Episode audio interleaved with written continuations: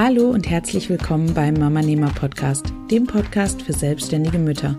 Mein Name ist Jana Heinzelmann und ich zeige dir, wie du im Alltag Zeit für deine Familie und dein Business findest. Und ich helfe dir, mit mehr Struktur und Plan all deine Träume produktiv unter einen Hut zu bringen. Für ein unabhängiges und flexibles Leben, angepasst an deine persönliche Lebenssituation. Ich wünsche dir ganz viel Spaß mit der heutigen Folge.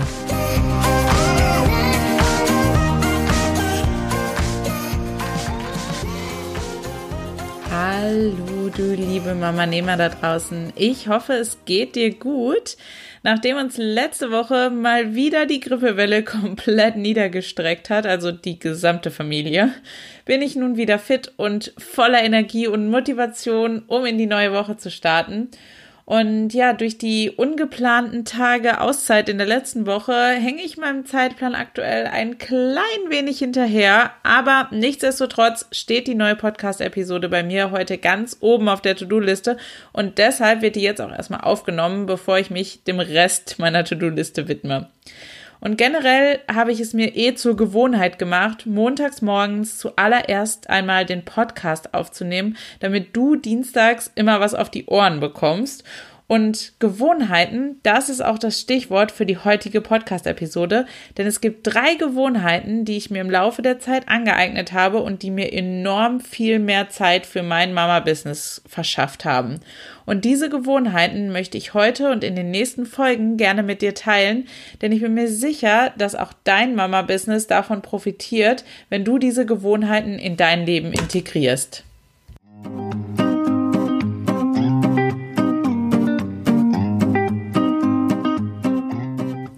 Aber noch eine kleine Sache vorweg. Gewohnheiten müssen nicht immer riesig groß sein, um lebensverändernd zu sein. Ganz im Gegenteil, sehr oft können auch ganz kleine Gewohnheiten richtig Großes bewirken. Die Krux an der Sache liegt aber allein in der Umsetzung. Denn es bringt dir nichts, wenn du dir neue Gewohnheiten nur vornimmst, aber dann nicht umsetzt. Das ist genauso wie mit den lieben alten Neujahrsvorsätzen, die wir in der Regel schon nach ein paar Tagen wieder ad acta legen, nur um sie dann 365 Tage später wieder rauszukramen. Also, bevor ich dir nun drei meiner Gewohnheiten verrate, die mir deutlich mehr Zeit für mein Mama-Business einbringen, verlange ich von dir, mir und vor allem dir selbst ein Versprechen zu geben. Das Versprechen, zukünftig Gewohnheiten, die du gern in dein Leben integrieren möchtest, für mindestens 30 Tage durchzuziehen. Komme, was wolle. Warum 30 Tage? Weil das generell die Zeit ist, die es braucht, um eine neue Gewohnheit zu verinnerlichen und nicht mehr groß darüber nachzudenken. Nach 30 Tagen macht unser Körper die Dinge schon fast automatisch, weil er einfach gelernt hat, dass wir sie tun wollen. Versuche deshalb auch nicht viele Gewohnheiten gleichzeitig umzusetzen oder in dein Leben zu integrieren, denn damit überforderst du dich selbst sehr wahrscheinlich und scheiterst am Ende. Also, eine Gewohnheit aussuchen, 30 Tage umsetzen und dann die nächste Gewohnheit angehen. Und jetzt, meine Liebe, jetzt kommen wir zu dem Moment, auf den du schon die ganze Zeit gewartet hast. Bist du bereit für die Enthüllung meiner Gewohnheiten? Los geht's!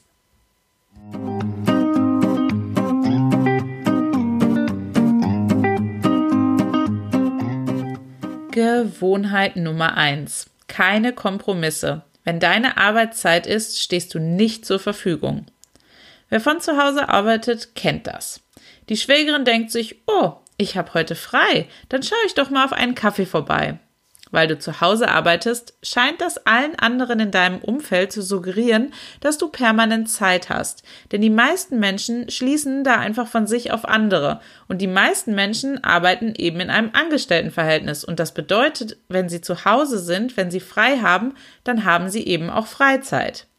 Erwarte also nicht von ihnen, dass sie diese Denkweise jemals ändern.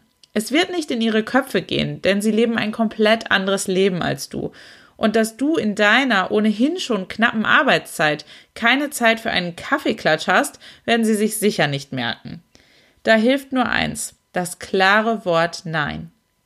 Sobald du nur im entferntesten die Ahnung hast, dass jemand während deiner Arbeitszeit auf einen kleinen Besuch, einen Kaffee oder sonst irgendwas vorbeikommen möchte, sage ganz klar Nein.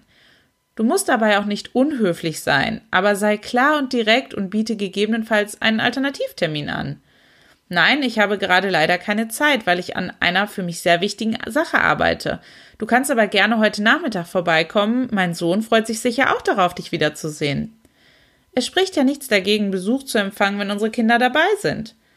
Versuch auch gar nicht erst genau zu erklären, was du machst oder woran du arbeitest. Das ist vollkommen unwichtig. Kommuniziere nur klar und deutlich, dass dir die Sache wichtig ist, an der du gerade arbeitest und lass dich nicht auf Kompromisse ein. Jede Minute, die du von anderen abgelenkt bist, verkürzt deine wertvolle Arbeitszeit. Andere Beispiele, und ich könnte dir jetzt Tausende aufzählen und bin mir sicher, dass du noch weitere Tausend hinten anfügen könntest. Die Frage des Partners, Schatz, könntest du vielleicht mal eben schnell? Nein. Der Handwerker, der unbedingt am Vormittag kommen will, wenn deine Kinder in der Kita sind? Nein. Das Auto, das unbedingt am Vormittag in die Werkstatt muss, weil es nachmittags keinen Termin mehr gibt? Nein. Der Telefonanruf der besten Freundin, die eine äußerst wichtige modische Frage klären will? Nein. Die WhatsApp-Nachricht oder die SMS mit dem neuesten Katzenvideo? Nein. Stell im Notfall wirklich dein Handy ab. Und wo wir gerade bei Katzenvideos sind, Facebook, Instagram, YouTube etc. Nein, nein, nein. Der Postbote, der klingelt. Nein. Stell die Klingel ab, wenn es sein muss. Deine Eltern, die unvorhergesehen vorbeikommen und mit dem eigenen Schlüssel reinkommen, den du ihnen aber eigentlich nur für Notfälle gegeben hast, wenn du mal nicht zu Hause bist. Nein. Lass den Schlüssel von innen stecken, wenn es sein muss, und stell auch hier wieder die Klingel ab. Lass dich nicht von deiner Arbeitszeit ablenken. Wenn dir dein Mama-Business wichtig ist, dann gehe auch keine Kompromisse ein, die dich davon abhalten, dieses weiter voranzutreiben. Drehen wir das Ganze doch mal um. Würdest du deinen Partner während seiner Arbeitszeit bei seinem Arbeitgeber bitten, dass er doch mal eben schnell XYZ für dich erledigt?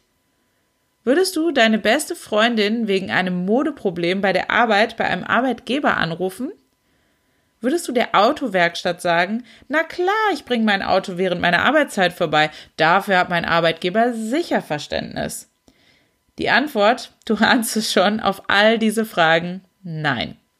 Du bist als Mama-Nehmer dein eigener Arbeitgeber. Deshalb solltest du dich auch so verhalten und das tun, was für dein Business das Beste ist. Dich nicht ablenken lassen. Nur weil du von zu Hause aus arbeitest, ist das kein Grund, sich anders zu verhalten, als wenn du in irgendeinem Büro für irgendjemand anders arbeitest. Auch wenn du mit deinem Partner ausgemacht hast, dass er die Kinder betreut und du arbeitest, dann sollten sich alle Beteiligten auch daran halten.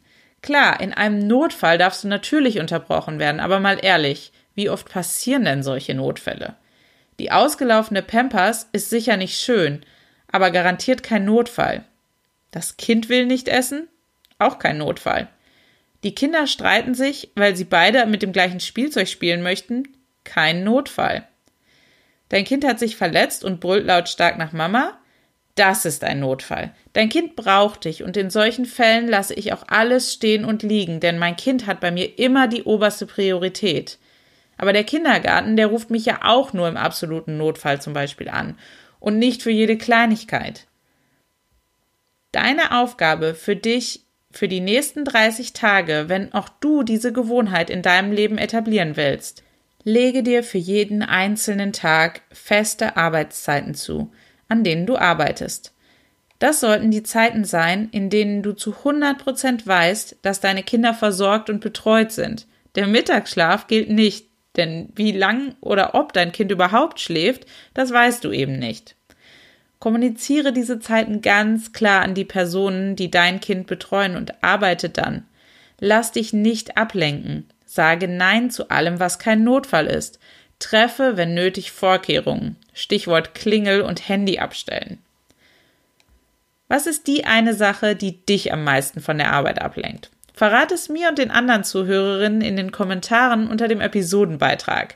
Du findest ihn auf www.mamanehmer.de slash 27 für die 27. Folge. Du wirst sehen, wenn du das 30 Tage gemacht hast und zurückblickst, wirst du stolz auf dich sein, was du alles geschafft bekommen hast. Auf was wartest du noch? Keine Kompromisse mehr, oder? Nächste Woche geht es dann weiter mit einer weiteren Gewohnheit, die mir in meinem Mama-Business zu mehr Arbeitszeit verhilft.